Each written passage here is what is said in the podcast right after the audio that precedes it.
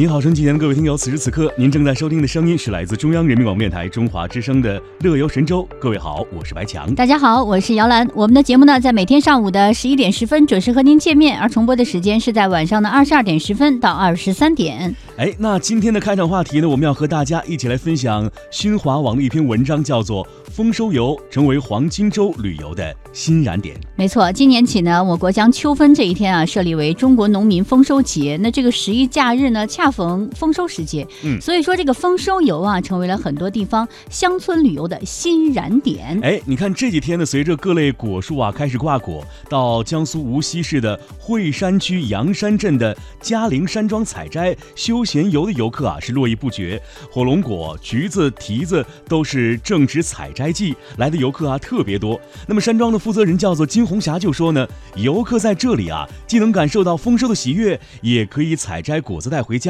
送给亲朋好友尝一尝。说起阳山镇呢，它是以水蜜桃所著称的。从零星的农家乐到大规模的民宿和农场，从卖桃、卖树到卖生活，已经形成了吃住行游购娱一条龙的旅游服务，带动了乡村旅游逐渐的兴旺。以往呢，这里主要是春季在桃花盛开的时候啊，游客最多。那么为了拉长整个旅游季呢，像金红霞一样的农业旅游经营者呢，不仅种植水蜜桃，还种植了各种其他水果，发展特色养殖。所以说，在这个十一假期，依靠丰收旅游，这里也获得了乡村旅游的丰收。是，你看从这个田园的采摘到花海的湿地啊，从农事体验到亲子互动，从乡村野趣到高科技的农作物展览。那么，国内多地延续着呃十一假日的丰收节活动的丰富多彩，不仅是欣赏丰收美景，通过采摘瓜果、参与手工制作豆腐以及桑蚕喂养等。户外的农事，游客们啊，在体验农耕文化乐趣的同时呢，也分享着农民丰收的喜悦，感受着美丽乡村的新面貌。那么，在今年的农业农村部向全国推介一百个休闲农业和农村。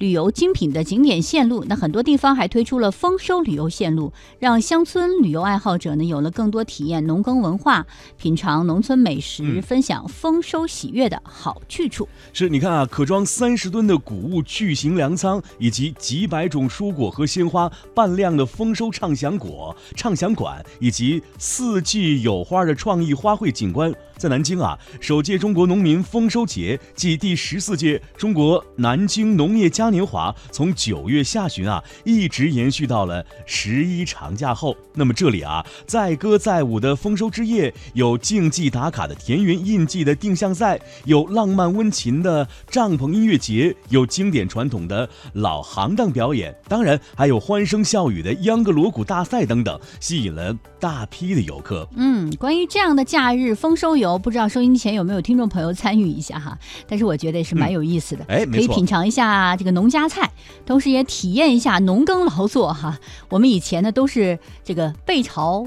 呃面朝黄黄土土，背朝天的嘛哈，我们的老祖宗都是怎么样让我们吃饱饭的哈？嗯知道一下什么叫做粒粒皆辛苦哈是，。你看这里还有很多的新的科技点，比如说。我刚才提到的三十吨的谷物巨型粮仓，我相信可能有很多的小朋友，包括我们这些大人们嗯都没有见过，所以可以感受一下这个科技农业带给我们的便利化了。是的，群